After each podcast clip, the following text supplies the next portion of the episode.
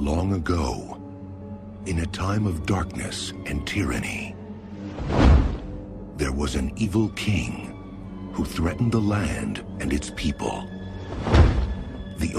Em um tempo de trilhas sonoras sintéticas, em um tempo de faixas feitas por computador, havia um mundo de transcendência épica em que as faixas de outros filmes eram usadas nos trailers de filmes então novos.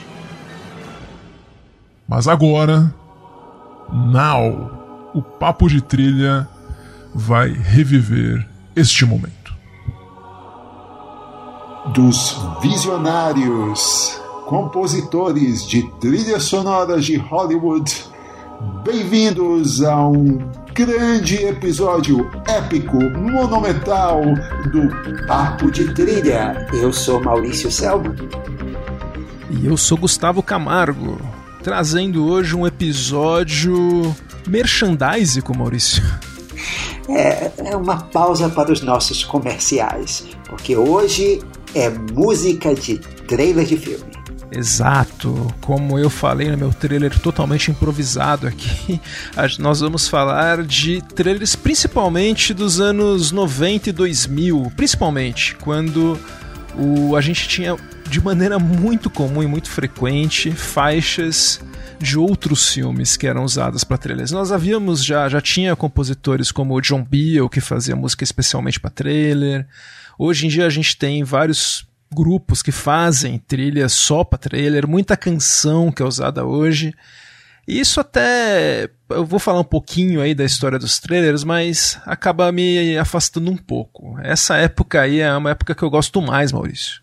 É, eu imagino por quê. Que uh, você tinha músicas que uh, eu acredito que os estúdios pegavam até da sua própria biblioteca e de outros filmes e faziam um corta, copia e cola aqui e ali para 2 minutos e 30 segundos de trailer. E havia algumas faixas que elas ficaram tão populares que acabavam sendo usadas em vários outros filmes do mesmo estilo e do mesmo gênero. E hoje a gente vai também ver aqui algumas dessas campeãs. Inclusive você deve lembrar de algumas delas, não só de trailers de filmes, mas também, como a gente já falou aqui várias outras vezes, até de comerciais de filmes, novelas e séries para TV. Pois é, uma das coisas que eu mais gostava era quando eu identificava num filme uma faixa que eu já tinha ouvido num trailer, numa chamada. Daí eu via, às vezes, a trilha no, no filme e falava, nossa, é daí que veio essa faixa. Isso é uma coisa que eu sempre achei muito legal, descobrir uma música que eu já tinha ouvido e saber de qual trilha ela veio. Mas vamos chegar lá, Maurício. O... Falando brevemente sobre os trailers, os trailers são tão antigos quanto o cinema. Eles começaram em 1895. E olha que interessante, eles eram antes no final do filme. Acabava o filme, geralmente era uma série na época, e terminava com o teaser de como seria o próximo episódio. É mais ou menos como acontece hoje quando tem aqueles filmes que são filmados back to back e acaba, a gente tem o trailer de como vai ser a próxima parte, tipo De Volta para o Futuro, Piratas do Caribe, etc. O trailer ele foi evoluindo nos anos 30, 40 com o advento da popularização do cinema sonoro, eles começaram a ter bastante tipografia, com expressões na tela dizendo sensacional, maravilhoso, um romance para, para a eternidade e uma narração explicando como seria a trama.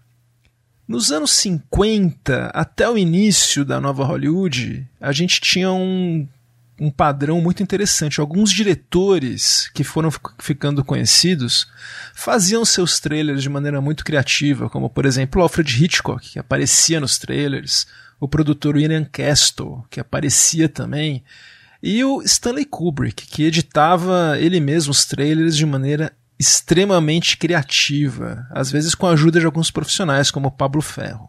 É só uma, um pequeno detalhe sobre uh, os trailers anteriores a essa época, da década de 30 e, das décadas de 30 e 40, porque uh, uma coisa que é chocante sobre esses trailers para a acessibilidade do público atual é que eles basicamente contavam todo o filme. É, isso é uma coisa que acabou voltando, né? Nos anos 70, com o Blockbuster, o Tubarão, até o Poder do Chefão começou a ter esse de maneira bem clara que os trailers começaram a virar mini-filmes. Isso começou a acontecer mais dos anos 90, principalmente para cá, voltando aí para essa época que o Maurício falou.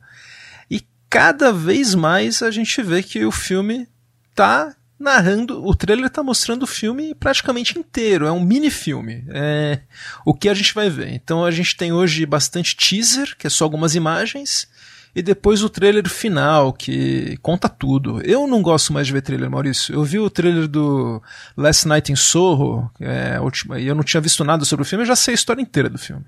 Eu não sabia nada. Então eu acho que perde muito isso.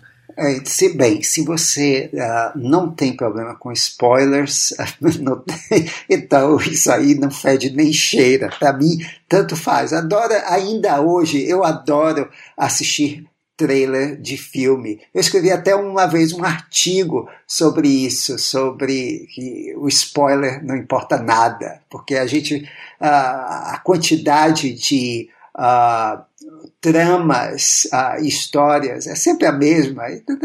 Hoje a gente está tudo mais ou menos manjado. Então, mas se você não gosta de spoilers, é, faça que nem o Gustavo, fique longe dos trailers.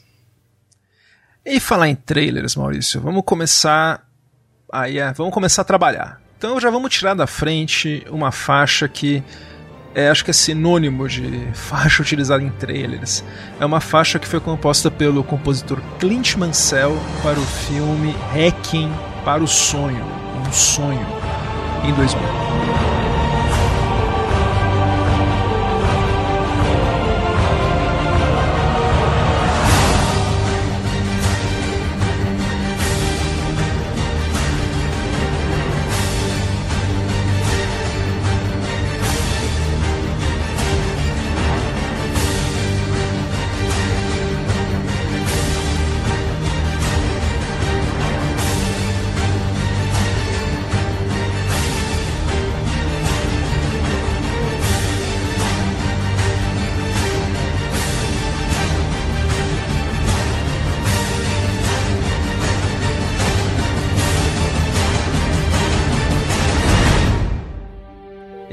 A gente está ouvindo essa faixa que é conhecida como Requiem para uma Torre, porque ela foi arranjada e adaptada para uma orquestra maior, né? A versão do Mansell é uma versão mais intimista, né? Para o Kronos Quartet, né? Para o quarteto de cordas.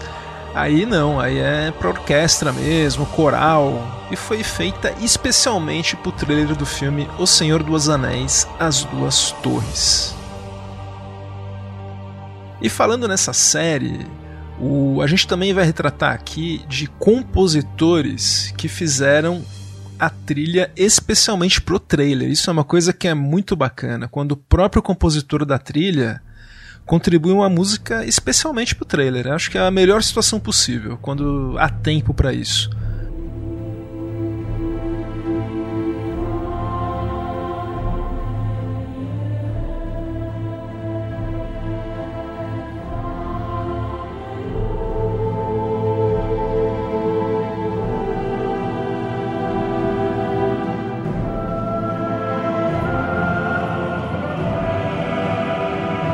Caso do Senhor dos Anéis, é uma trilogia que fez muito sucesso. Daí, em 2003, ia sair o último filme, Retorno do Rei. A trilha do Howard Shore era um imenso sucesso, já tinha ganho dois Oscars com o primeiro filme. E daí o próprio compositor fez uma trilha para o mini-filme que era o trailer de O Retorno do Rei, que inclusive termina com o tema principal do filme já revelado.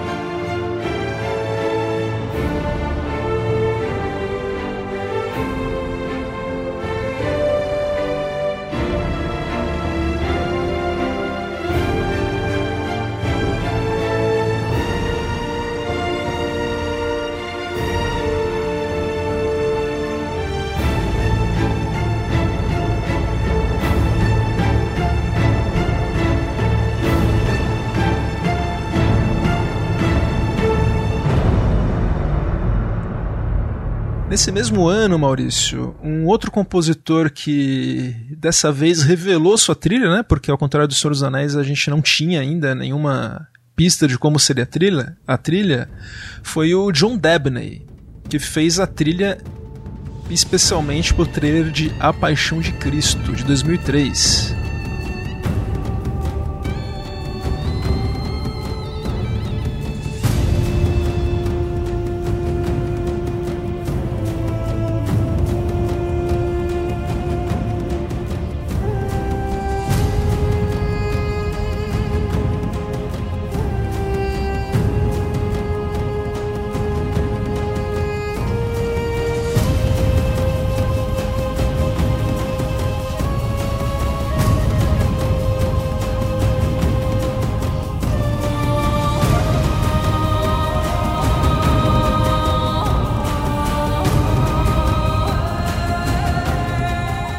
Aquele snuff movie dirigido pelo Mel Gibson, que poderia falar uma, poderia fazer parte de uma franquia, uma série tipo Jogos Mortais e tal. O Albergue.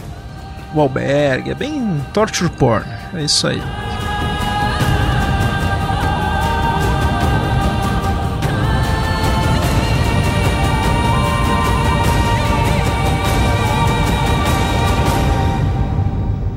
Mas a trilha do trailer é de assim é, é a coisa de mais bom gosto de tudo. A trilha é ótima, né? É. John Dabney. É a única indicação pro Oscar dele até Uma hoje. pena, é.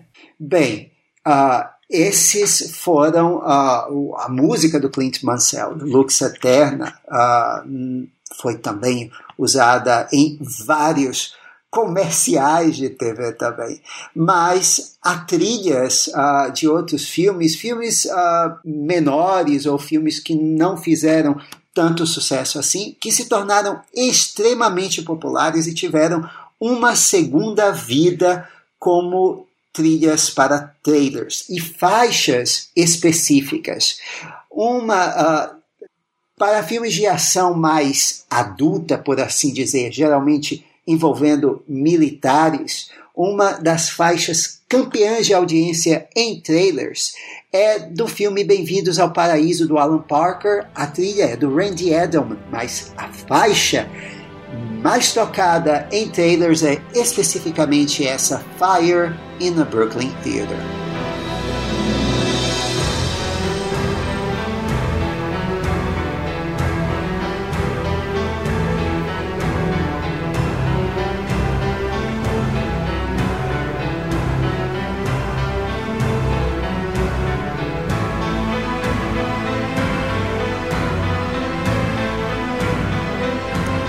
Soundtrack Net lista pelo menos 27 filmes que contaram com Fire in a Brooklyn Theater em sua trilha, em suas trilhas de 2 minutos e 30 segundos. Você tem a série do Jack Ryan, uh, praticamente todos do, com o Harrison Ford. Né? Você tem Jogos Patrióticos, Perigo Real e Imediato, A Soma de Todos os Medos.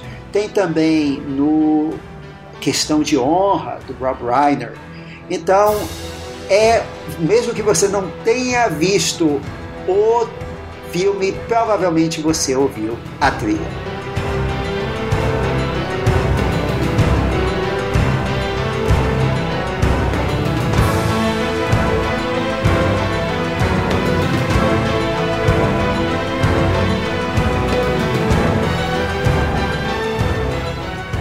Maurício, é, você falou, realmente é uma trilha que o filme foi totalmente esquecido, né? Um filme que não aconteceu na época, era um filme que era para ser sério, do Alan Parker e tal, que deu chabu, né? E até tava pensando isso, talvez se o filme tivesse feito sucesso, a, a faixa não seria tão usada. Uma faixa de trailer.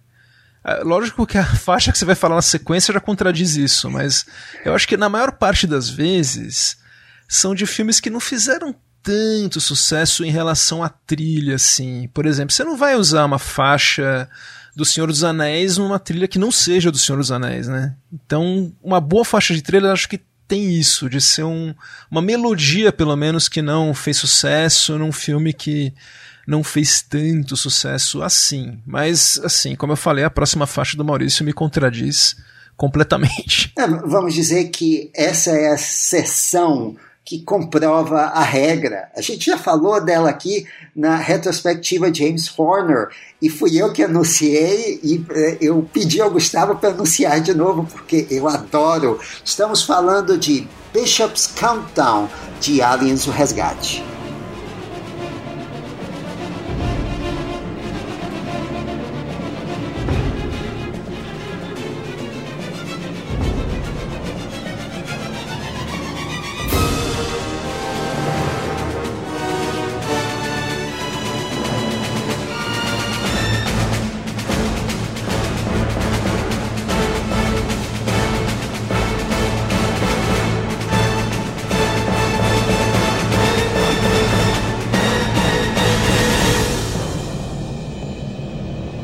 Nossa lista aqui, ela está em 24 filmes, pelo menos, inclusive a, no trailer do terceiro Alien, o Alien do Fincher, uh, e também na, nas trilhas O Inferno de Dante, Um Drink no Inferno, Minority Report, e olha, Gustavo, até no trailer de uh, O Mochileiro das Galáxias. Mas é, Maurício, é uma faixa que é, é curioso, porque ela é assinatura do Aliens, né? É quem vê o filme não costuma esquecer, mas acho que naquela época as trilhas não eram tão popularizadas, né? Era uma época pré-YouTube e tal, então não tinha muito problema com isso. Só um parêntese aqui, Gustavo, ah, porque, como você disse, essa é uma música tão famosa e uh, hoje em dia cada vez mais, nos últimos 20 anos, tem ficado mais caro licenciar músicas para colocar em trailers. Fica hoje para um um blockbuster, um, bem, um filme normal em média de 50 a 75 mil dólares,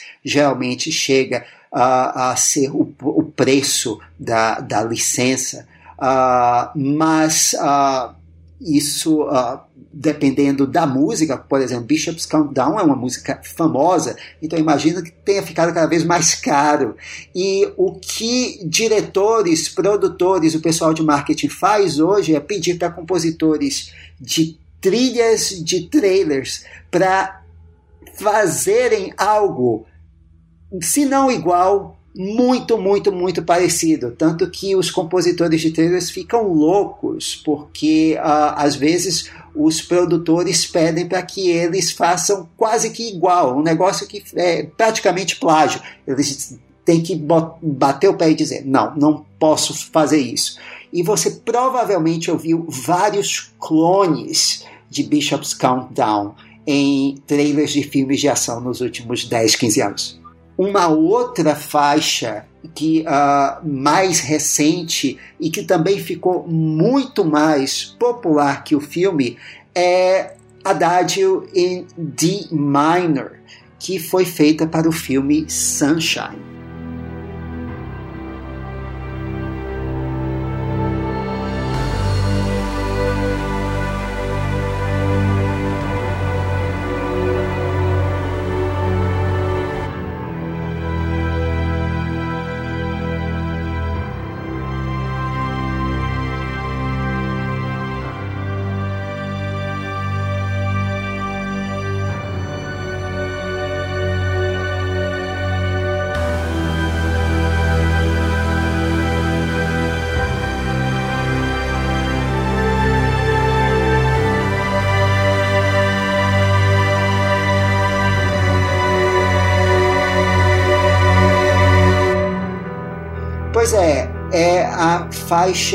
Mais memorável de uma ótima trilha do John Murphy para o filme do Danny Boyle, um filme de ficção científica. E uh, ela foi muito copiada, mas também foi muito usada em trailers. Você vai reconhecer essa música pelo menos em Ready Player, no trailer de Ready Player One, uh, X-Men Days of Future Past, X-Men Origins Wolverine, uh, até do documentário Hubble 3D, The Adjustment Bureau e até ensaios sobre a cegueira, o filme The Lovely Bones e Star Trek Into Darkness, Gustavo, só para citar alguns.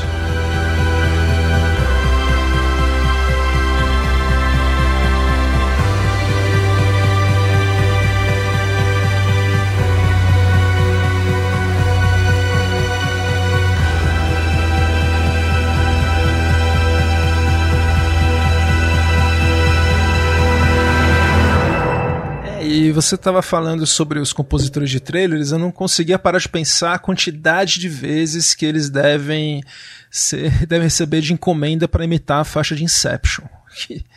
Aquele bando a gente ouve em muitos trailers. Mas, Maurício, para filmes de ação que principalmente nos anos 2000, né, que precisavam de um ar mais moderninho, uma faixa que era batata era uma faixa composta pelo excelente compositor Craig Armstrong, para o filme Hoje Esquecido, dirigido pelo filho do Ridley Scott, Plunkett e MacLean.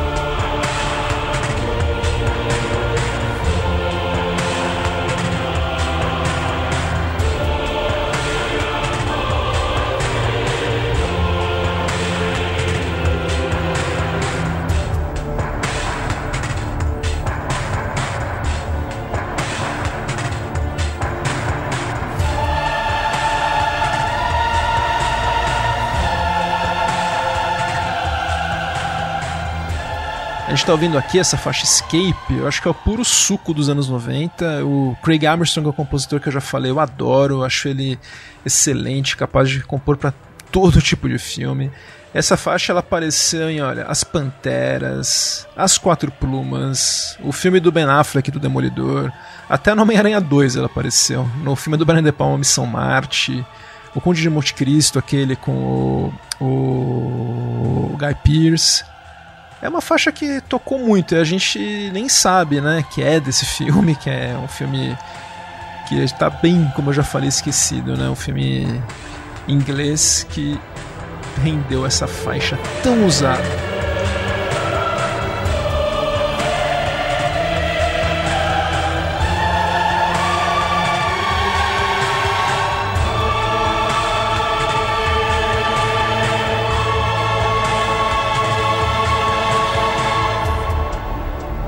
É, como o Lux Eterna do Cleiton Marcel, ela, ele, ela tem uma atmosfera Carmina Burana, que entre as a, composições clássicas também é uma que é muito requisitada e a, copiada. Pois é, e falando em Carmina Burana, Maurício, bem lembrado, porque para filmes de ação com um tom mais apocalíptico, uma faixa que é campeã, é a faixa do compositor Wojciech Kila para o filme Drácula de Bram Stoker.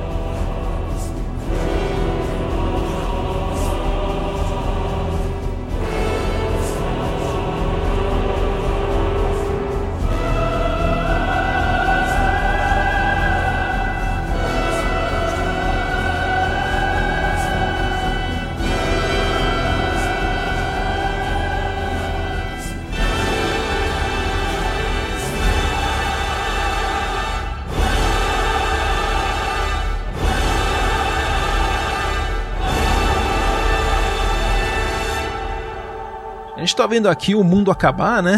E, literalmente, esse coral de mundo acabar é, tocou em 18. Uma gritaria de fim do mundo. Tocou em Maré Vermelha, que tem risco de uma explosão nuclear gigante, guerra mundial, os Doze Macacos, que é apocalíptico. Então, bombou. É uma trilha ótima essa.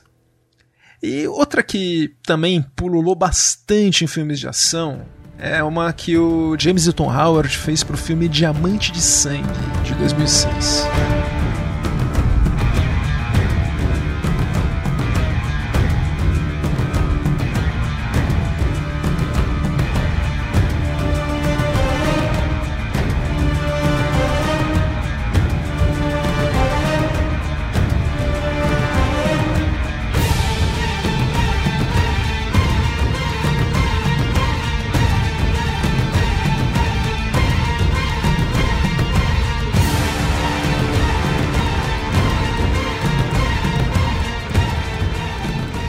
Gente está ouvindo aqui e essa faixa, que é a Village Attack, ela foi utilizada de maneira memorável no, no filme o, Os Implacáveis ou Os Indomáveis, o Three Times to Yuma, que é o do filme do do, do James Mangold com Christian Bale e Russell Crowe. E é legal essa faixa que ela dá uma ideia de como seria o tom da trilha do Marco Beltrame. Então ela acho que ela foi escolhida já com cuidado de casar com a trilha. É muito boa, adoro essa trilha. é ótimo. E falar em casar com a trilha, Maurício, nada como quando um compositor faz a trilha do próprio trailer do filme que ele faz, está fazendo a trilha. Deu para entender? Perfeitamente. E isso nem é uma coisa nova. Já os grandes, os papas, os pais da trilha sonora já faziam isso na década de 40. O Eric Wolfgang Korngold, por exemplo, fez uma trilha especial para o trailer do filme The Seahawk, com o Errol Flynn em 1940.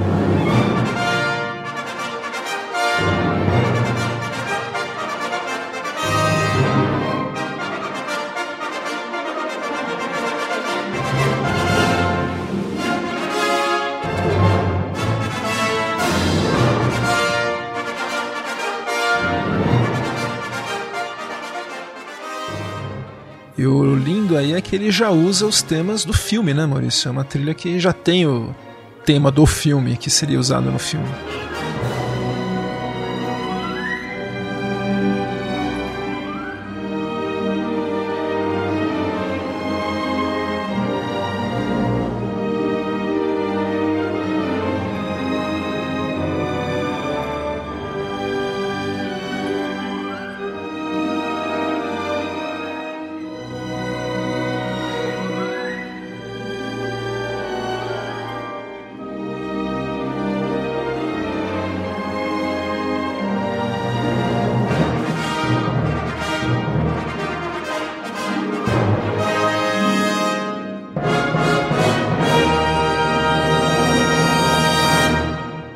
Pois é, e uh, um outro uh, compositor que também uh, fez, um, fez uma adaptação não só né, de coisas que estariam no filme, mas também de composições clássicas, que, bem, era o que os compositores da Hollywood da Era de Ouro faziam. É o Max Steiner, uh, dessa vez o, o Korngold fez para o Michael Curtis, mas aqui o Max Steiner fez para o Vincent Sherman um filme também, uma aventura também selando o Errol Flynn, As Aventuras de Don Juan, de 1948.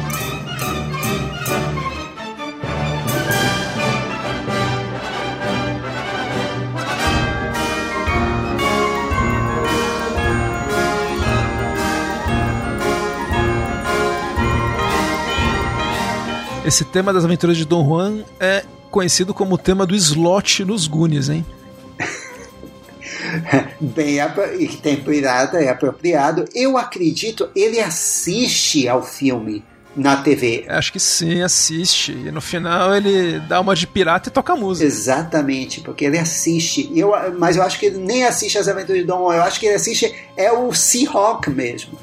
É um filme de pirata. é um filme de pirata, exato, é.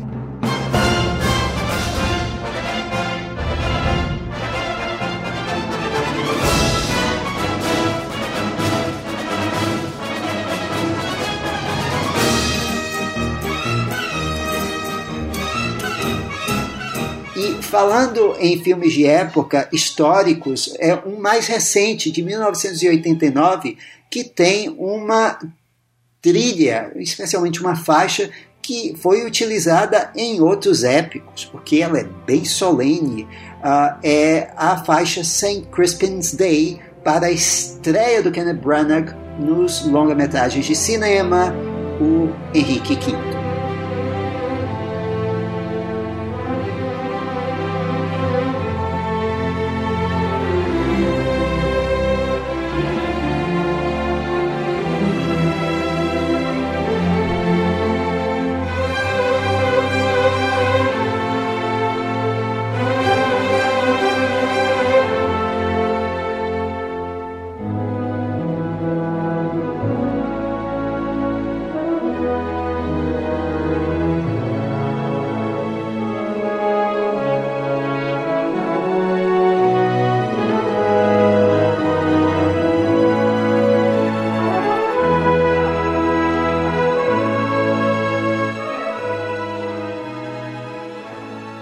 próprio Branagh usou essa trilha, especialmente esse trecho aqui, mais para o meio que a gente está ouvindo, uh, na, para o trailer do Hamlet, que também tinha trilha do Patrick Doyle.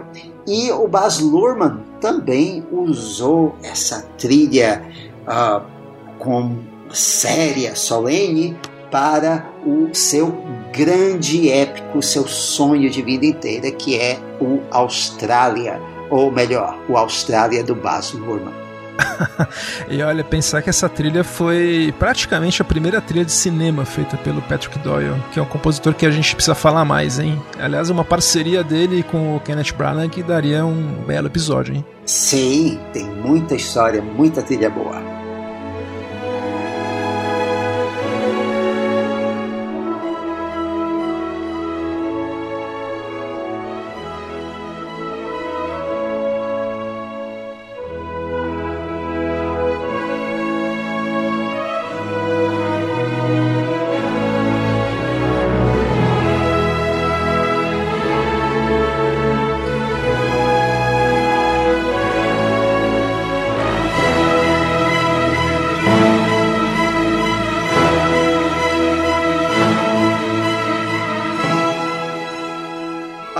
Trilha boa, eu vou falar agora de, de, de, Guilty Pleasure, porque a gente vai falar de Randy Edelman de novo, que Maurício há de concordar comigo, é o rei das faixas de trailers, né? Não só ele tem a faixa mais tocada, né, que é para aquele filme esquecido da Alan Parker, como tem muitas outras. A gente vai falar de mais duas ainda que com certeza o ouvinte conhece. Então, olha, para filmes dramáticos, com arcos inspiradores, superação pessoal. Ah, uma faixa que, olha, é batata também, não tem erro. É a faixa do filme Dragão, a história de Bruce Lee.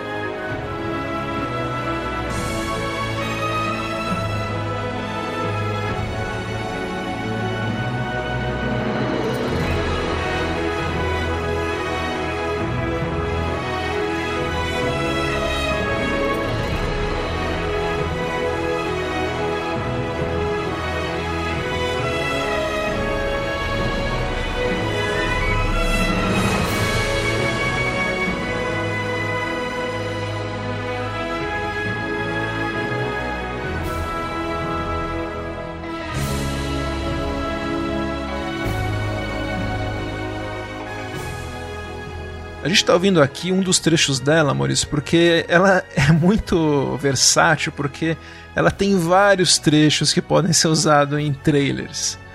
Então, você provavelmente lembra dela de Forrest Gump ou O Show de Truman. Mas é um filme que a gente não pensa que vai ter uma trilha tão legal, tão lírica, tão bonita. E ela também se encaixa muito para trailer, porque o Randy Edelman, ele era, ele é um ele é porque ele tá ativo ainda hoje. Antes de mais nada, ele é um compositor de canções, então as faixas dele têm um caráter bem melódico com começo, meio e fim. Ele usa orquestra com um sintetizador também, que isso acaba caindo bem em trailer, né? Um trailer com uma música muito solene assim, às vezes dá certo, né? Como você acabou de falar, né? Mas às vezes costuma ficar muito pesada pro trailer. Então, tô tentando aqui explicar por que, que casa tão bem. Ou apenas a faixa é muito boa mesmo. É, não, é, é, é, como você falou, essa, é, é, é, o tipo de composição dele cai bem, é de uh, fácil apelo popular. Uh, então, assim, cai na, na, na, boca, não, cai no ouvido do povo uh, muito fácil. E para um trailer que são os 2 minutos e 30 segundos, é, é praticamente um arco que você tem ali numa composição. E o Randy Edelman, ele é bem sucinto, ele faz isso muito bem.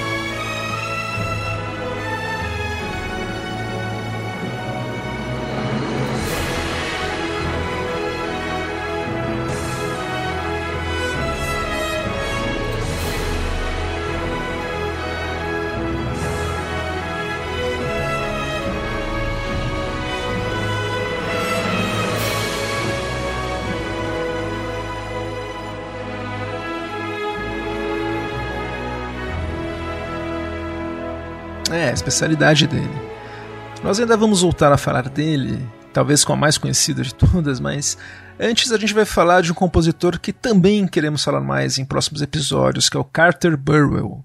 Ele tem um tema que foi usado de maneira muito memorável no trailer de Um Sonho de Liberdade. É o tema do filme Ajuste Final, Miller's Crossing.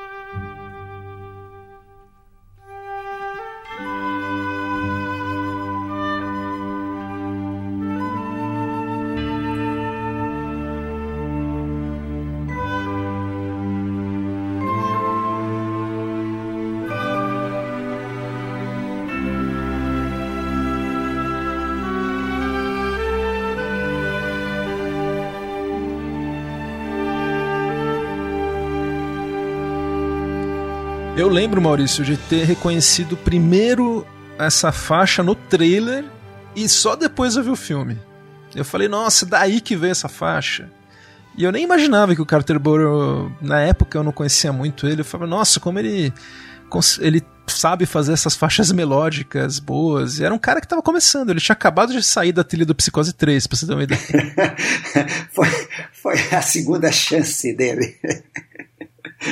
É, e é tão boa que ela tocou no trailer do próprio filme. Ele tinha composto ela a tempo, né? Ele compôs a tempo dela tocar no trailer do próprio filme. E ela é fantástica. Eu realmente a, a ouvi no filme primeiro. E foi a partir dessa, desse tema que eu comecei a prestar atenção no Carter Burwell. Quando depois uh, com, trabalhou com Richard Donner, trabalhou de novo com os irmãos Cohen, eu sempre estava prestando atenção no nome dele. Foi Miller's Crossing que me chamou a atenção.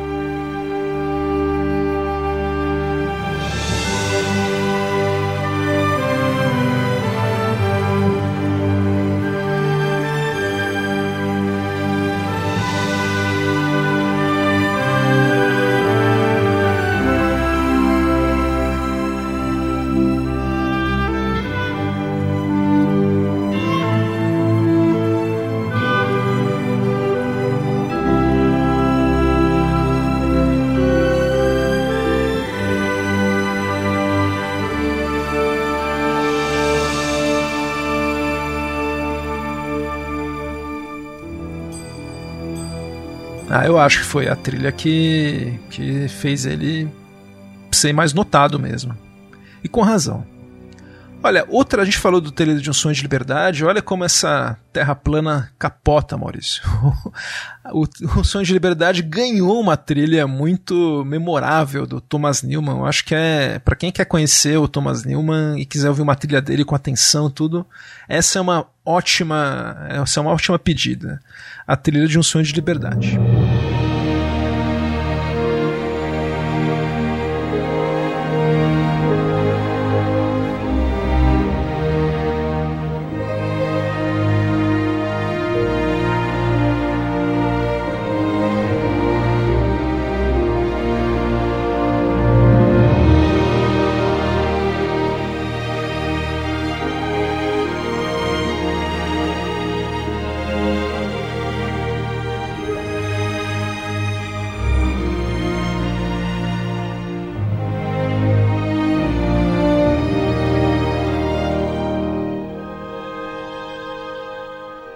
Nós estamos ouvindo aqui o trecho dos créditos finais que tocou de maneira também extremamente memorável no trailer de Brokeback Mountain. Mas não é só isso, ela tocou em filmes como Menina de Ouro, o Rainmaker, aquele filme do Coppola com Matt Damon, O Homem que Fez a Chover, o Assassinato de Jesse James pelo covarde Robert Ford, o Seabiscuit, aquele filme do, do cavalo, que que foi indicado pro Oscar e tudo. E é, um, acho que um dos melhores temas do Thomas Newman até hoje. Eu gosto muito. É, a gente pode fazer aqui uns 6 graus de separação de música de trailer, né? A música do Carter Burwell foi parar no Sonho de Liberdade, que deu música de trailer para Brokeback Mountain, que eu acho que a música de Brokeback Mountain, eu não pesquisei aqui, mas eu acho que também foi usada a música de Santa Lala. Será que não? Eu acho que não, porque é muito. É, é a cara do Brokeback Mountain. É a mesma coisa que você usar a música do Star Wars pro Star Trek. Não dá certo.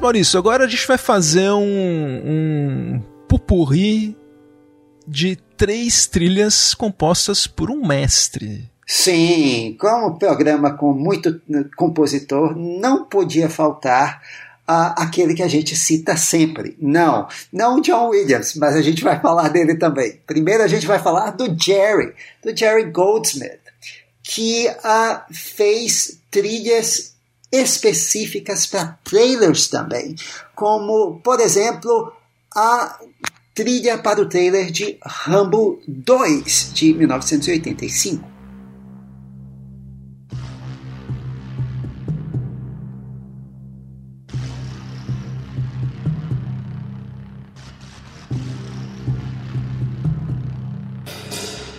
Você está ouvindo aqui, ela aproveita com um arranjo cheio de sintetizadores, o tema do Rambo que hoje todo mundo conhece muito bem.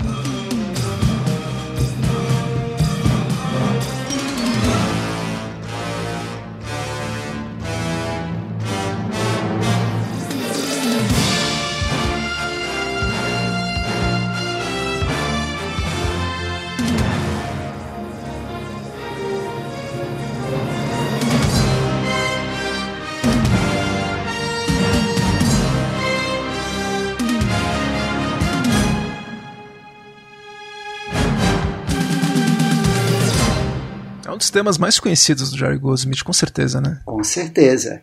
E, uh, mas teve uh, uma trilha não utilizada para um filme do Walter Hill. Ele fez o trailer para Extreme Prejudice, de 1987.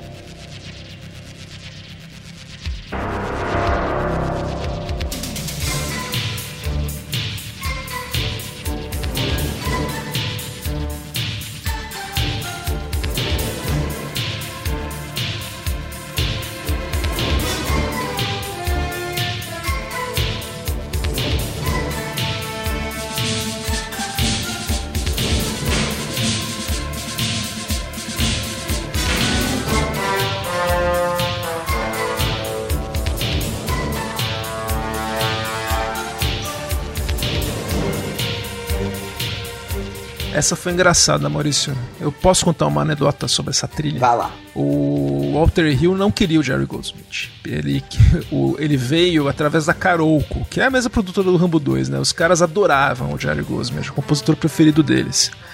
E o Walter Hill chegou para ele e falou: Ó, eu não quero saber de nada dessas suas coisas de trilha antiquada, com grande orquestra. Acho que ele não sabia com quem ele estava falando, né? Que o Jerry é o rei do sintetizador também. Daí ele falou: Não, vou fazer a trilha que você quiser. Você quer uma trilha de sintetizador? Eu faço. Daí ele fez uma trilha de sintetizador e essa trilha que é a que aparece no trailer. E uma coisa legal do Jerry Goldsmith é que é um cara que ele entregava coisas diferentes do que a gente esperava, né? Então acho que os caras, quando viram essa trilha no trailer, não falaram, não, não, não, tá muito diferente, a gente quer uma coisa mais tradicional. E não usavam, usaram a música pro trailer, mas a trilha do Jerry ficou no filme. E, e é essa, os temas do trailer que estão no filme. É brilhante essa música do trailer, eu acho incrível.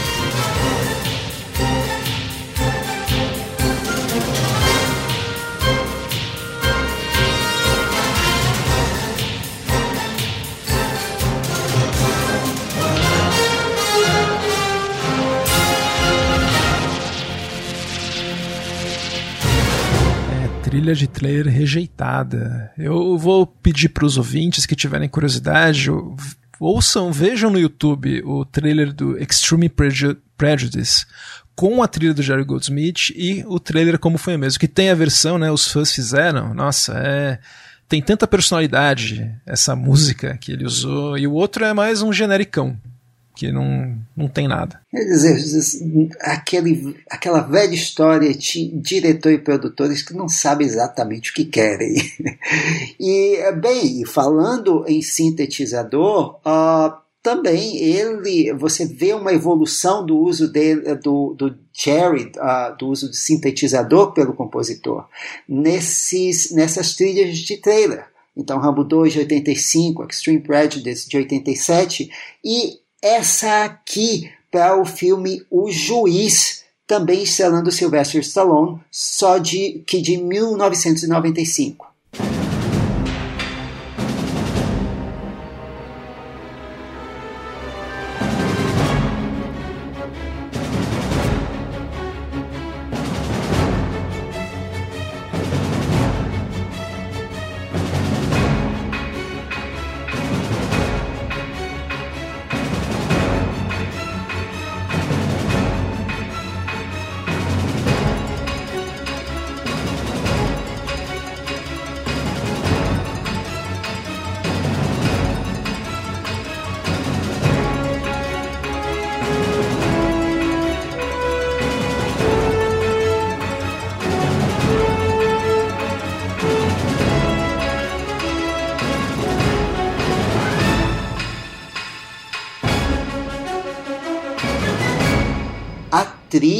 Mesmo do filme, dessa versão do Judge Dredd, acabou ficando para o Alan Silvestri, porque uh, demoras e conflitos com a produção, uh, e aí o Jerry estava trabalhando também na trilha do First Night, o filme sobre Cavaleiros da Távola Redonda, que a, a, trilha do Jerry é elogiadíssima, aliás.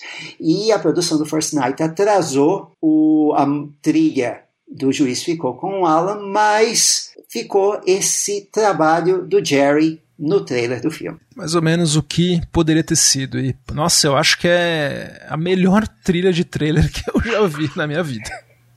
É muito boa, ela é ao mesmo tempo engraçada e uma trilha de filme de ação, e ela não envelheceu mal. E o trailer não tem, não tem diálogo e nem efeito sonoro, é só trilha, é muito louco. É muito bom, é um teaser. Muito legal. Agora, sobre essa história do Extreme Prejudice e do Walter Hill, isso lembrou uma história que a gente já contou da trilha rejeitada do lado Schifrin para o Exorcista do William Friedkin e que a trilha ela acabou passando uh, no trailer uh, no primeiro trailer do Exorcista. Só que foi uma trilha tão louca, tão diabólica, e o trailer ainda tinha umas imagens, umas, uh, uma montagem uh, muito frenética, e as pessoas que viam o trailer saíam do cinema como a Regan do filme, vomitando, tontas, desmaiando. Então, essa foi uma das razões, diz a lenda, para que o William Friedkin não querer a trilha no filme. A trilha era muito, muito boa, como vocês estão ouvindo aí.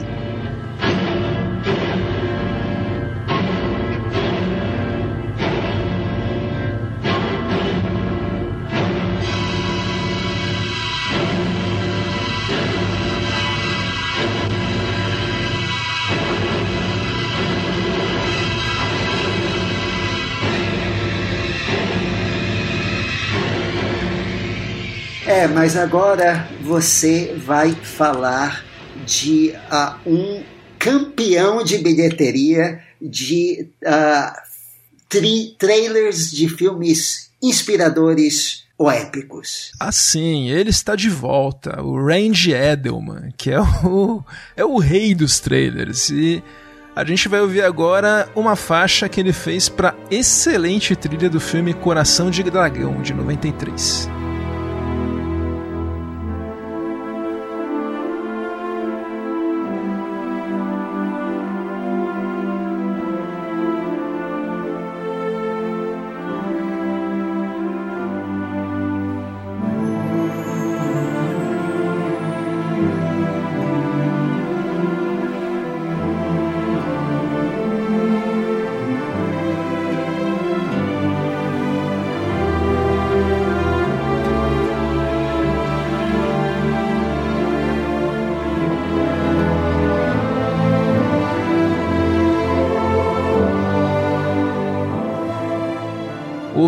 Com certeza tá. Bom, pelo menos o ouvinte Kakura, como a gente já identificou. Que ele tocou em muitos filmes, tipo Sete Anos no Tibete, o desenho da Mulan, eu lembro que tocava de maneira memorável essa faixa. E... 20 mil chamadas da sessão da tarde. é, não, é muito conhecida. E, cara, essa trilha do, do Dragon Heart é tão boa. Eu convido o ouvinte a escutar ela. É bem legal para quem gosta de trilha melódica, nesse estilo que a gente tá ouvindo aí. Ela não decepciona. E o Range Edelman aí, esses exemplos que a gente deu dele, né, do, do filme do Alan Parker, do Dragão, a história do Bruce Lee, do Coração de Dragão, os dois filmes do Rob Cohen. Acho que é o rei do trailer, né, Maurício?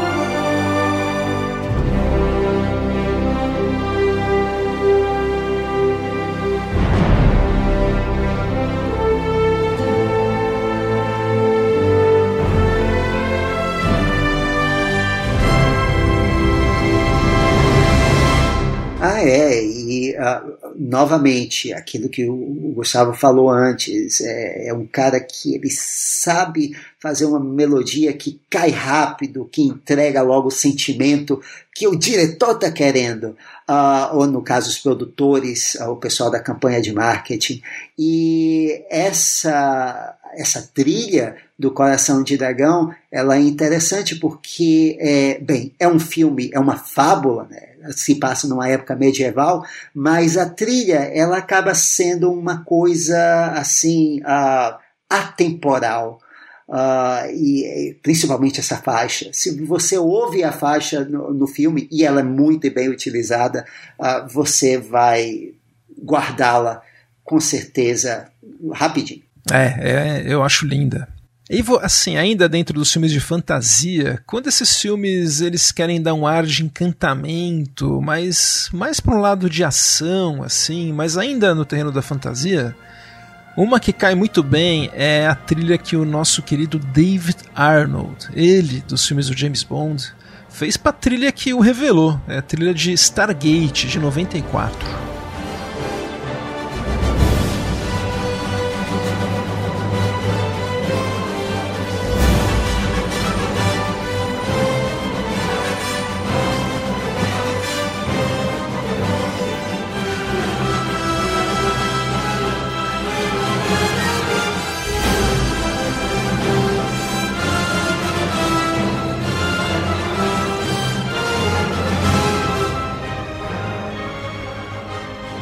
Maurício, olha, foi usado em 22 filmes, nada menos, hein?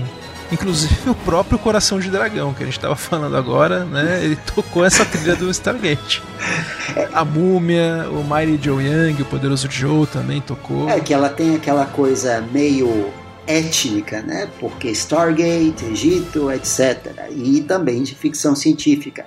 Ah, essa faixa, que é o Cast of Returns, ela na verdade é a variação mais triunfal do tema do Stargate e que também é o, o Joe Goldsmith adaptou para ser uh, o tema de abertura da primeira série do Stargate SG-1.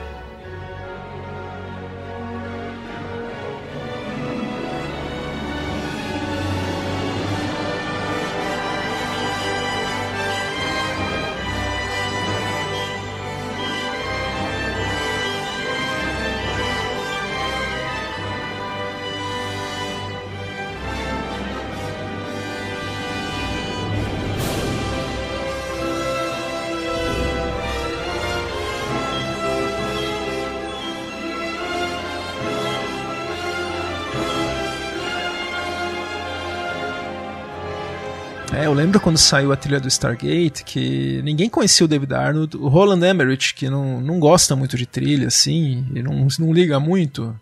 pegou através de um amigo que conhecia, falou: ah, faz aí e tal. E daí o David Arnold surpreendeu a todos, né? Fazendo uma trilha que ele super caprichou, criou esse tema memorável de abertura que o Maurício falou. E três anos depois ele já estava fazendo a trilha do, do 007, o Amanhã Nunca Morre. E é um cara, um dos melhores compositores de grandes trilhas que a gente tem hoje. E faz falta, hein? Tô sentindo muita falta do David Arnold. Pois é, é pessoal grande, vamos lá. Eu acho que ele seria uma pessoa para sacudir aquela pasmaceira da, da Marvel.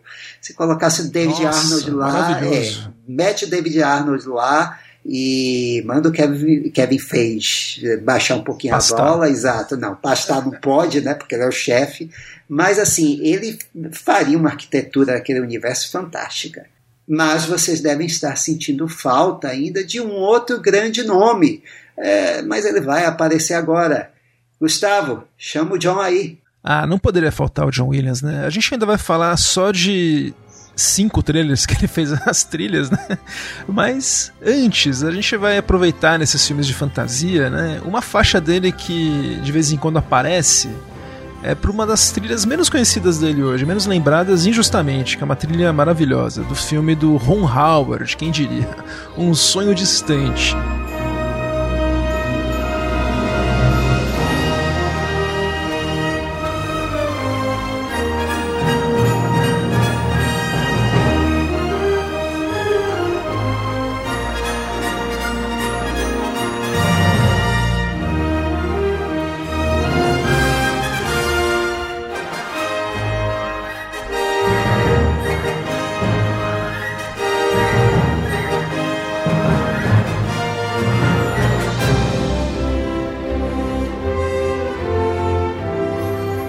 Essa faixa que a gente está ouvindo, Maurício, é a The Land Race, que é o, o clímax do filme, e é uma faixa, sei lá, top 10 do John Williams, talvez, não sei. Bem diferente em relação aos outros trabalhos dele. É, e esse tema é, é muito bom, ele consegue deixar ele gigante e ele foi usado para esse efeito de maravilhamento de maneira muito memorável em trailers como, por exemplo, a animação O Planeta do Tesouro.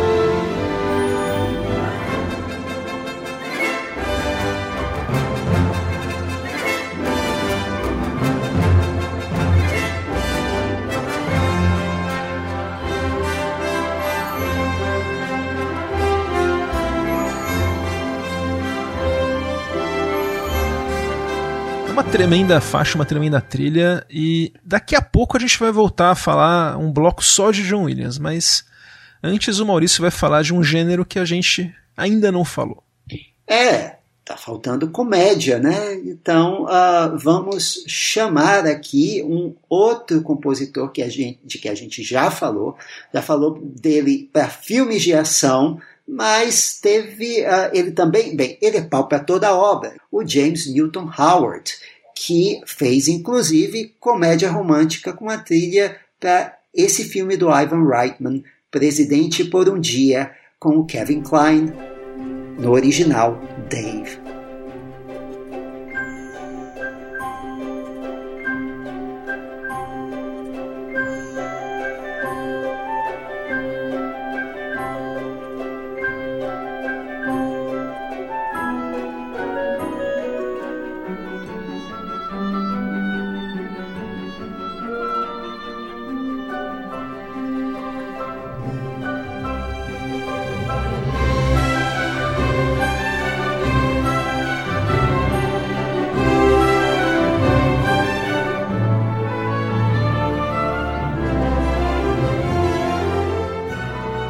Essa faixa ela uh, parou uh, também nas, nos trailers de North, por exemplo, o filme do Rob Reiner. E, com Elijah Wood. com Elijah Wood. E o Bruce Willis, sim? Bruce Willis e grande elenco. E grande elenco, pois é. E o Riquinho com Macaulay Culkin.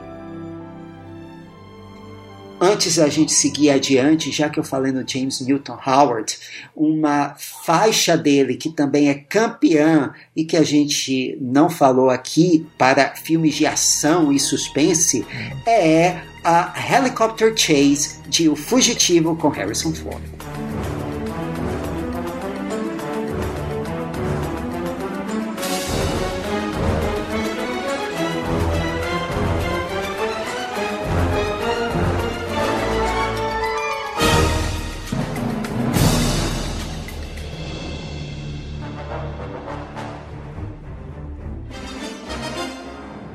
Maravilhosa essa faixa. A gente comentou sobre ela e a faixa do Dave no episódio especial sobre o James Newton Howard. Se você não viu esse episódio, corra.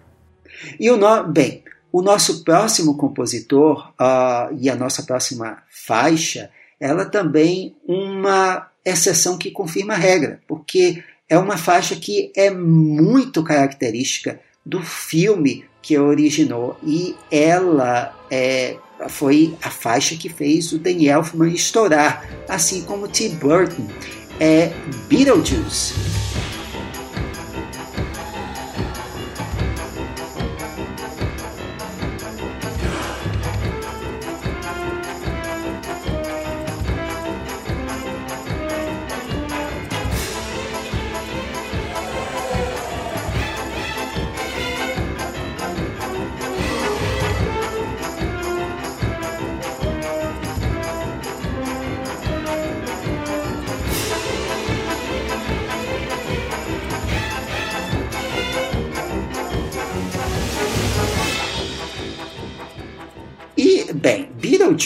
Tocou nos trailers de tudo que é filme, especialmente filme de terror ou terrir, uh, terror engraçadinho. Você uh, ouve essa faixa em, por exemplo, Casa Monstro e também no trailer de Todo é Mundo em Pânico 2 e Malditas Aranhas com David Arquette. Uh, e você vai é, reconhecê-la também em A Bug's Life, Gasparzinho, uh, Horton Hears a Who, uh, meu marciano favorito e também no trailer de outro filme do Tim Burton, A Lenda do Cavaleiro Sem Cabeça.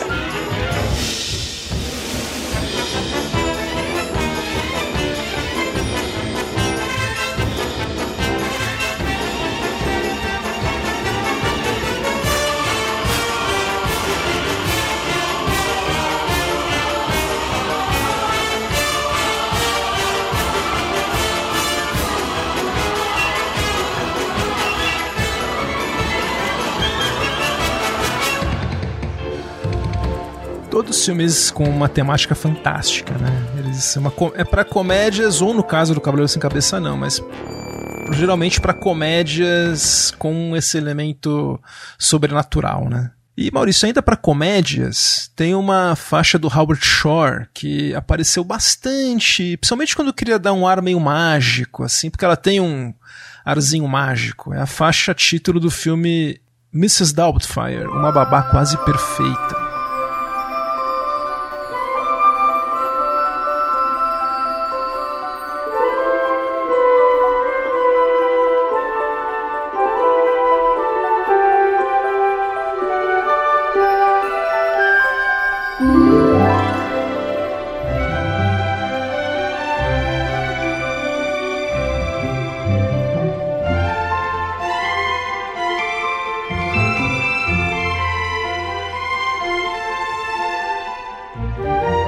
Apareceu, por exemplo, um trecho dela num, num dos trailers do Forrest Gump. E o Howard Shore, a gente pensa nele só como um compositor de épicos, mas ele também é o compositor do David Cronenberg, a gente já fez um episódio especial só sobre isso, e também um compositor de mão cheia para comédias e para trilhas mais delicadas. O cara é completo, né? Por exemplo, uma faixa dele pro Quero Ser Grande, aquele filme com o Tom Hanks, né, de 88, foi usada de maneira memorável nos trailers, tanto para cinema quanto para TV, do Sleepless in Seattle, Sintonia de Amor.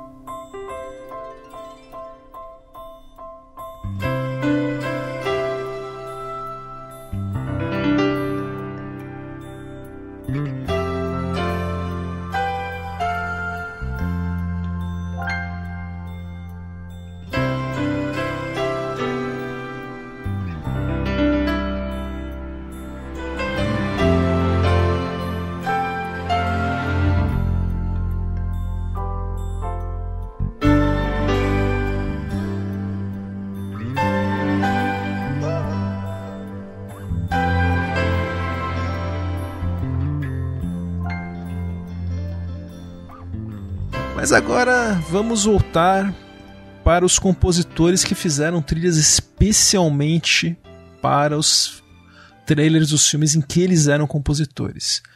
Vamos falar de três casos aqui do John Williams e depois o Maurício vai falar mais dois. Então o John Williams agora vai encerrar aí com chave de ouro.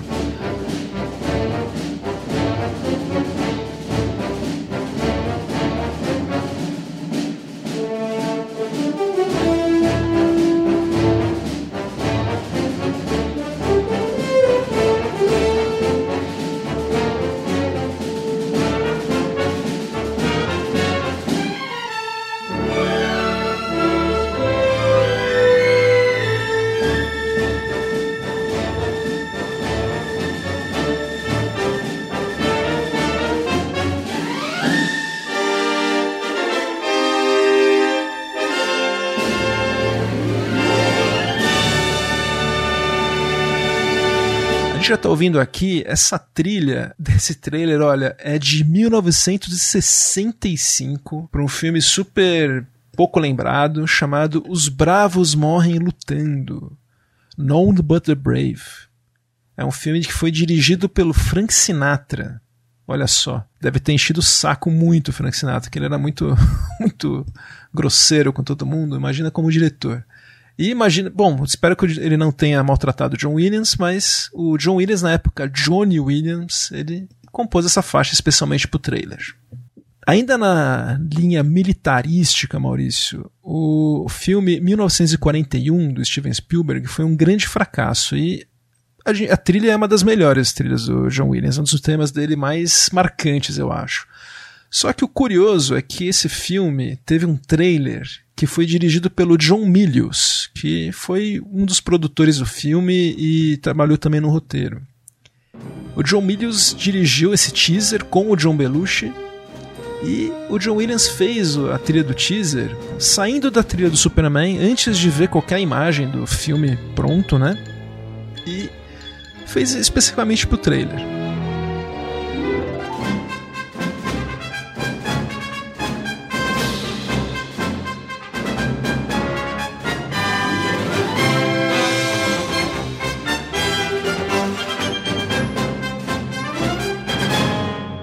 Como a gente está ouvindo, não tem nada a ver com a trilha do 1941, que é maravilhosa, né? Um dia a gente não vai tocar aqui agora, mas quando a gente fizer um especial aí Spielberg Williams, ela será. Nossa, vai estar tá em destaque.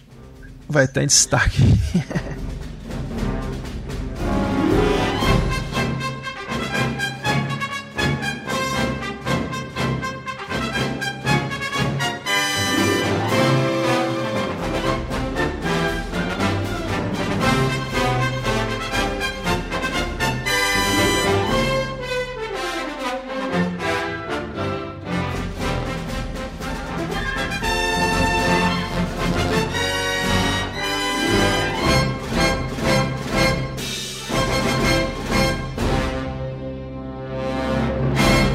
Maurício, o cafona do Oliver Stone deu trabalho para o John Williams também, né, em 95. É, sim, uh, com, uh, ele fez a trilha de Nixon e também a trilha do trailer de Nixon.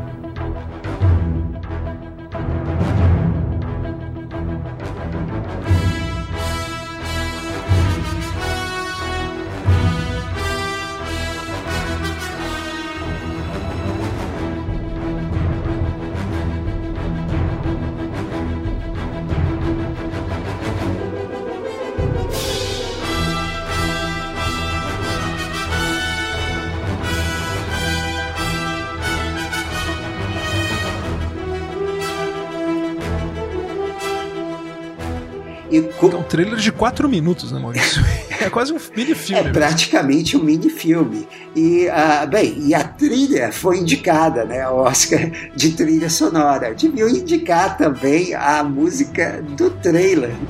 Agora, será que o, uh, o trailer é de 4 minutos porque o Williams fez uma música de 4 minutos ou uh, o Williams sempre fazer uma música de 4 minutos para o trailer do Oliver Stone? O que veio primeiro, Gustavo? Olha, nesse caso, dá para dizer o que veio primeiro, Maurício. Veio o trailer. O Williams viu o trailer que o, o chato do Oliver Stone fez, daí falou: Puta, eu tenho que fazer. Daí ele fez a trilha em cima do trailer mesmo. Então, ele até aquele tema principal, né? É tipo uma marcha imperial, né? Pro Nixon, uma marcha do Nixon. Muito, muito bom. Sim, ficou muito bom.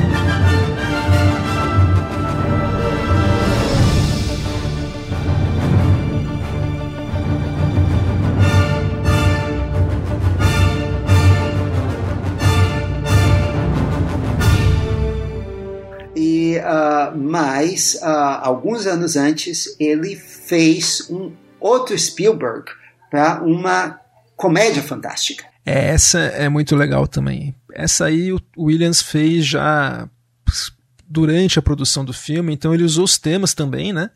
E é um trailer muito louco, é o teaser do Hook de 91.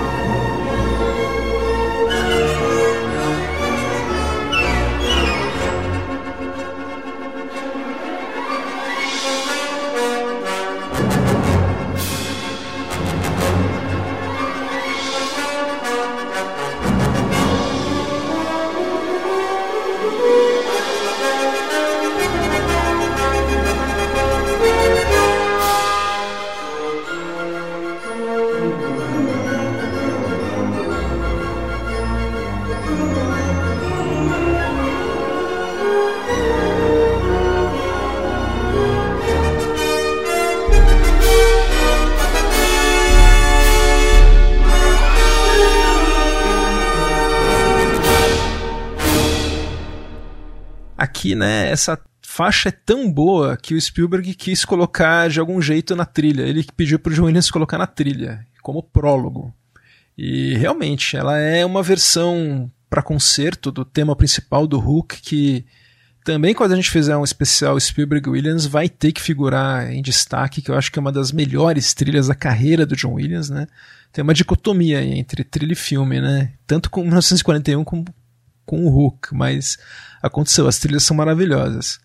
O teaser do Hulk não mostrava nada, era só um mapa com uma lupa passando pelos nomes do, do elenco, né? Que era o chamariz do filme, Dustin Hoffman, Robbie Williams, Julia Roberts, o próprio Steven Spielberg. E daí no final revelava que quem estava pilotando essa lupa era o próprio Capitão Gancho. E o que dava vida para esse trailer é a música do John Williams mesmo. E bem, é, falando em uh, filmes de temática fantástica, uh, o John Williams também é conhecido pelo tema de uma outra uh, de um outro filme, na verdade, de uma franquia de fantasia, só que sem o Spielberg, que começou com o Chris Columbus. E ele fez também o tema do trailer para Harry Potter e a Pedra Filosofal de 2001.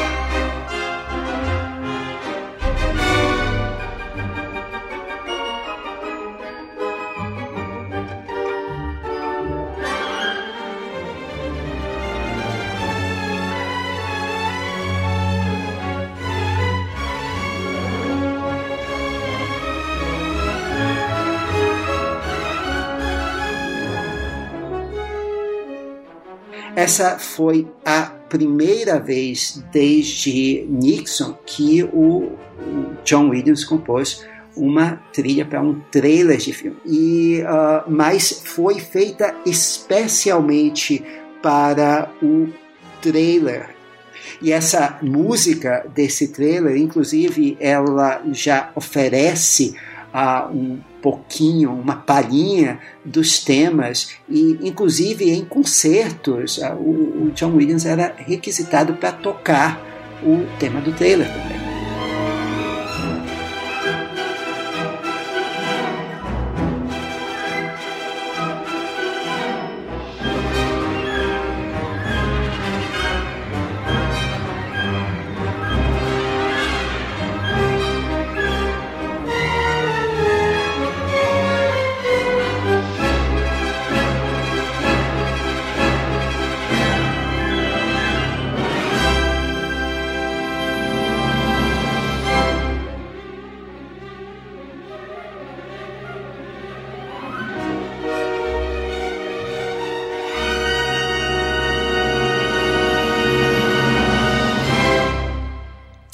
Lembro quando saiu esse trailer, Maurício, que instantaneamente, quando a gente ouve a música do Harry Potter, a gente pensa hoje no Harry Potter. E isso aconteceu na época, viu? Foi um clássico instantâneo.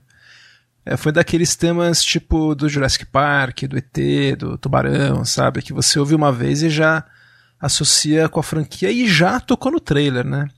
Essa foi a última franquia que o Williams fez a trilha do zero e que fez sucesso, né? Ele, lógico, trabalhou em outros filmes que poderiam ter virado franquia, tipo o Tintin, né, do Spielberg, que tem uma trilha muito boa também, que, que também a gente vai comentar um dia. Mas acho que essa aí é uma ótima trilha para a gente encerrar essa nossa viagem pelos trailers.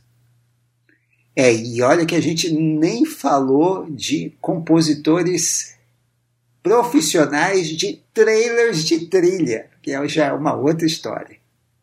É, a gente teve que fazer um recorte, senão o episódio ia ficar inexequível. Muita coisa. a gente fez um recorte bom uh, de uh, compositores uh, de filmes trabalhando em trailers, em, em trilhas de trailers, ou tendo sua música sendo rearranjada ou recondicionada para outros filmes. Maurício, agora que nós acabamos de falar sobre trailers, vamos falar também de maneira. não é trailer, mas de maneira rápida, sobre algumas trilhas que nós ouvimos recentemente, que nós gostaríamos de comentar e não, não conseguimos fazer um episódio especial. Eu vou começar com uma que eu tô ouvindo agora, que é da série da Apple TV, que chama Invasão, Invasion.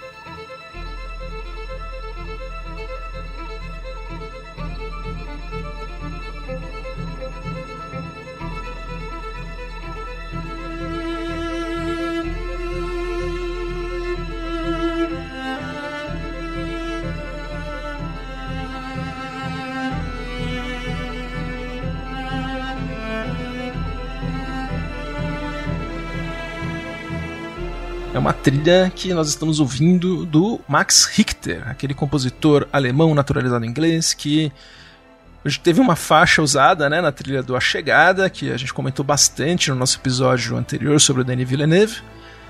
E aqui os caras falaram, ah, vamos contratar ele mesmo. E, meu, ele, ele vai, viu? pra fazer música original. ele vai, cara. Ele tem. Ele é mais ou menos como se fosse o Philip Glass hoje em dia, sabe? Aquele cara que é um tem um pé na música contemporânea, erudita, mas que, meu, eu acho que ele precisa de dinheiro, Maurício, porque ele topa tudo, Max Richter. Ele faz trilha de tudo. Bem, mas o Philip Glass também.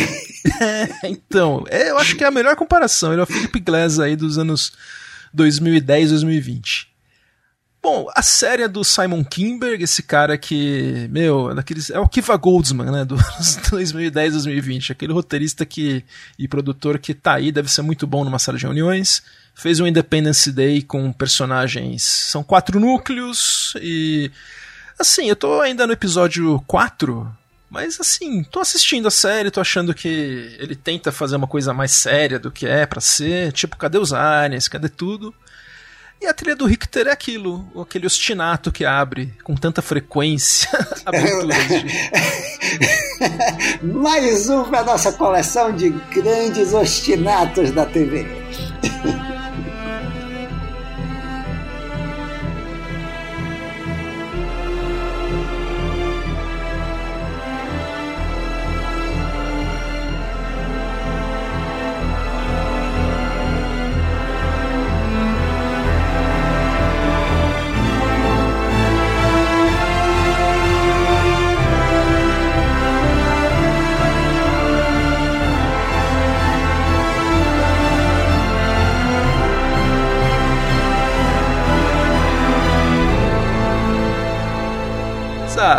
Olha, eu vou dizer que é uma trilha super competente dele, viu? Ele faz faixa de ação bem. Acho que ele poderia fazer aí tranquilo trilha para qualquer filme, o Max Ritter.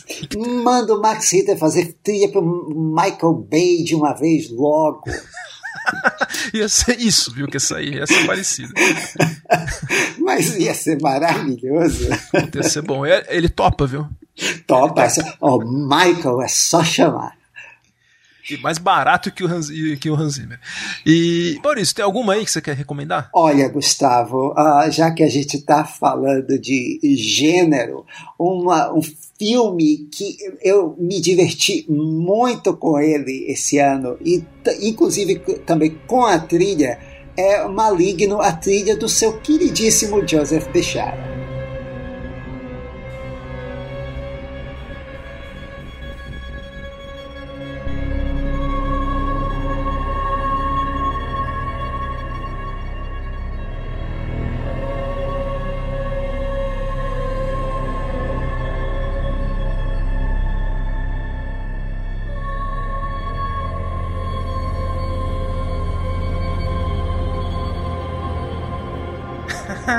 Cara que. Ele é o único compositor que também faz o papel de monstro, Maurício. Ele fez o papel do, da bruxa do Invocação do Mal, ele fez o papel do demônio vermelho do Insidious, ele fez a freira, meu, no filme. a freira. Ele é muito louco, esse cara. Mas. Desculpa, eu não quero te cortar, mas eu também gostei dessa trilha. Acho que é a melhor dele, das que eu ouvi. Não, até porque a trilha é praticamente uma homenagem a outros compositores de filmes de terror. Não é, não é exatamente uma trilha de Joseph Bechara, é uma homenagem de Joseph Bechara a vários compositores. Ela começa aquela coisa esparsa, uh, década. É, a trilha, ela toda uh, tem essa atmosfera, assim como o filme. Uh, o filme tem uma atmosfera a lá Brian De Palma e Dario Argento da década de 80. É, a história completamente sem pé na cabeça a história do, do, do, do irmão Chipó, o tumor com, com superpoderes, né? Ah, mas assim, você se admira do, do James Wan ter dado assim um all-in. Não, eu vou até o fim nessa minha premissa, por mais louca e sem cabeça que seja e você se diverte, referência a Darkman do Sam Raimi, de, de, de tudo. E a trilha também, ela começa uh, com aqueles eletrônicos estilo Harry Manfredini, uh, de Sexta-feira 13, e quando chega no final é um Pino Donaggio com aquela sequência de câmera lenta do, do Matrix lá, do, do, do da, da super-heroína, do Contumor. É, então, uh, é muito divertida a trilha. A trilha é parte da diversão do filme. Mesmo que você não saiba a fonte, você se diverte com a trilha. A trilha, ela dá o tom. Uh, eu gostei muito.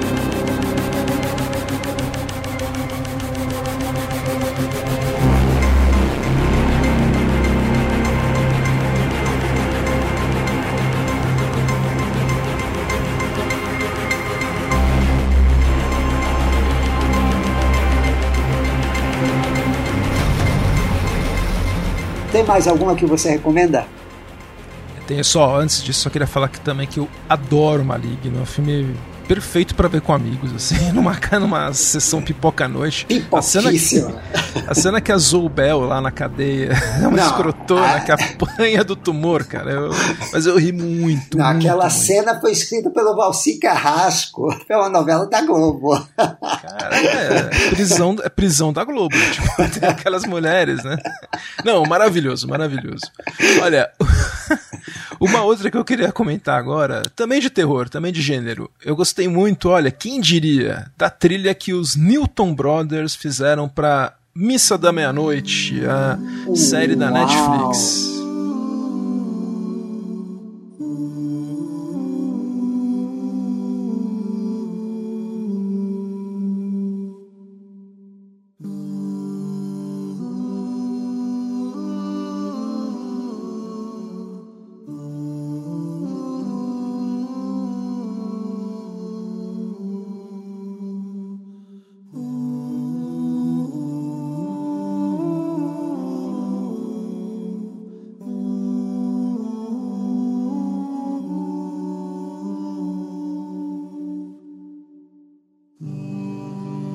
Gente tá ouvindo aqui, Maurício. Olha, eu nu- esses caras nunca fizeram nada que eu tinha gostado antes. Sério, eu sempre achei eles mega genéricos.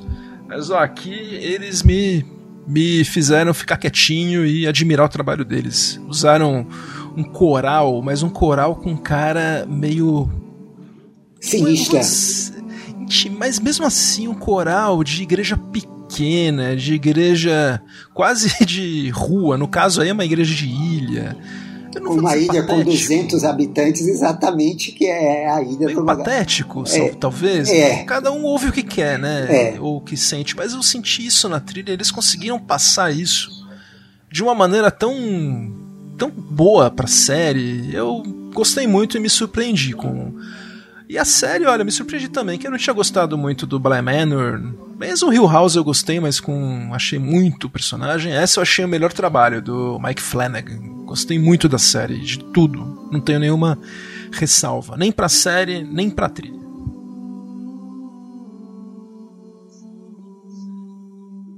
É o trabalho mais pessoal dele, né? Na verdade, ele estava ele estava nutrindo esse trabalho desde antes até de Hill House. Hill House Bly Manor foi uma forma dele ah, se provar para Netflix, para dar o sinal verde para ele fazer essa minissérie ah, que tem temas que são caros a ele, inclusive do personagem que se recupera ah, do alcoolismo, a questão da fé.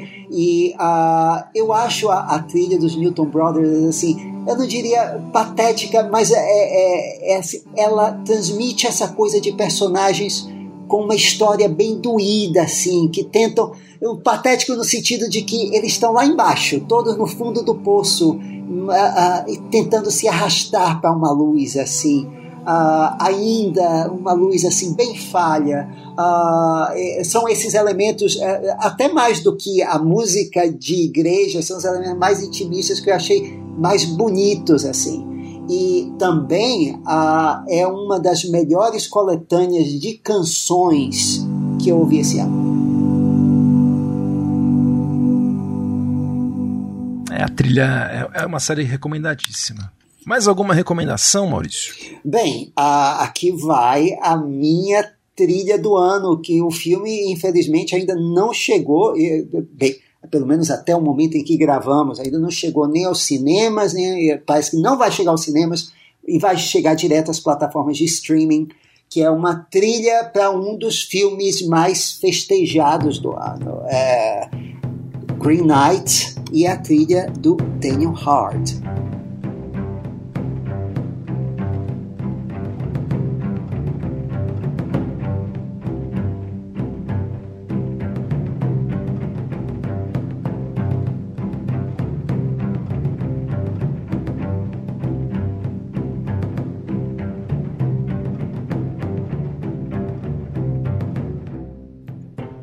A gente vai falar num próximo programa sobre uma trilha medieval, mas essa é uma trilha medieval como filme estilizada e de um compositor que se provou versátil. Daniel Hart, ele fez muito uh, indie, ele fez a Ghost Story lá com o Casey Affleck. E esse ano uh, uh, ele fez também The Old Man and the, the Gun, com, que é o filme de despedida do Robert Redford. E esse ano, além da trilha de, uh, de Green Knight, ele compôs um filme romântico uh, para a Netflix que era completamente diferente desse do estilo dessa trilha, que é The Last Letter from Your Lover com a Shailene Woodley e a Felicity Jones. Uh, então, para você ter uma ideia, e é uma trilha também muito boa, é uma trilha legal. Uh, mas a trilha do Greenheart, que ele usa não só elementos de época, mas também uh, instrumentos esparsos para dar um, um, clima mitológico uh, e atemporal a tudo o que acontece ali, como o próprio filme é, é me tocou. Realmente a minha trilha nota 5. Eu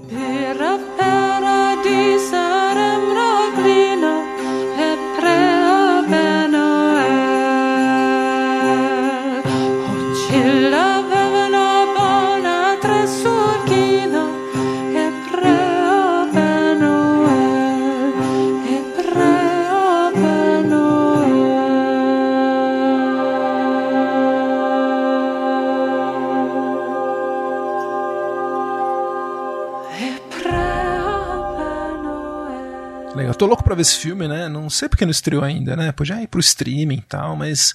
Anfan. Eu vou finalizar minhas recomendações, Maurício, com uma recomendação também da Netflix, né? Uma coisa que acho que todo mundo viu. Mas eu queria falar da trilha, que é a trilha da série Round 6, que é o jogo, o jogo da Lula, o Squid Game. O, ela foi feita pelo mesmo compositor do Parasita, o Jung Aeil, Jaeil, Jung Jaeil, vai, pra ficar mais fácil. Jaeil! É,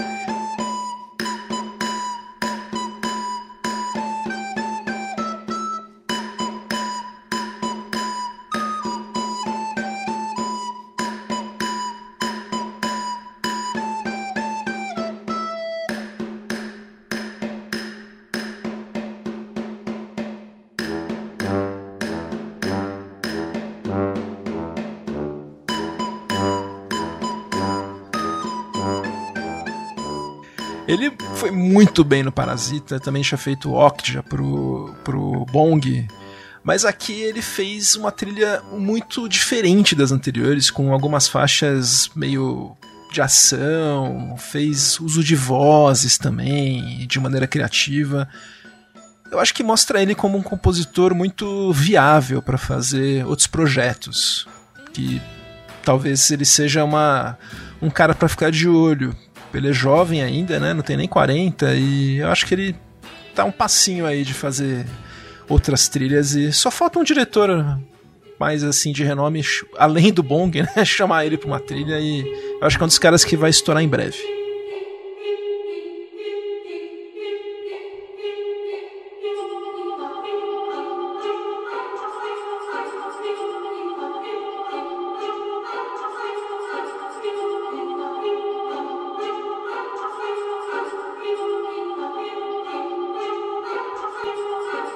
Ah, bem, uh, e uma última recomendação uh, é no momento em que este programa está sendo gravado, ela está estreando uh, no Netflix também a série de, de carne e osso não é tão boa quanto o anime, mas a trilha é da mesma grande e ótima Yoko Kano para Cowboy Bebop.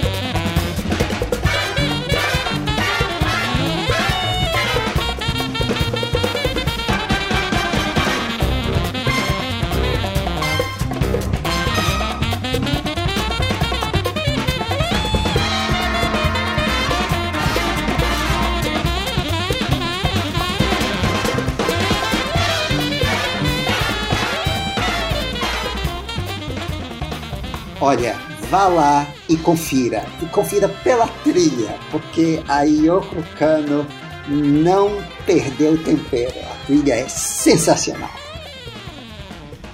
Maurício, então vamos nos despedindo, né? A gente está numa fase de, de programas gravados com antecedência para nos programarmos para o final do ano e não vamos poder fazer aquela interação mais ativa com os ouvintes, mas nós vamos continuar respondendo no Twitter, no Instagram, e ano que vem nós voltamos a fazer essas interações. É, a gente está gravando com antecedência para não ter problema do Valci Carrasco demitir a gente. Né? É, exato, de maneira. E ter notinha na, na da Globo. e é isso, Maurício. Ouvindo aqui o nosso Cowboy Bebop, a gente se despede. Eu sou Gustavo Camargo. Tchau. Eu sou Maurício Selman. Obrigado e até a próxima.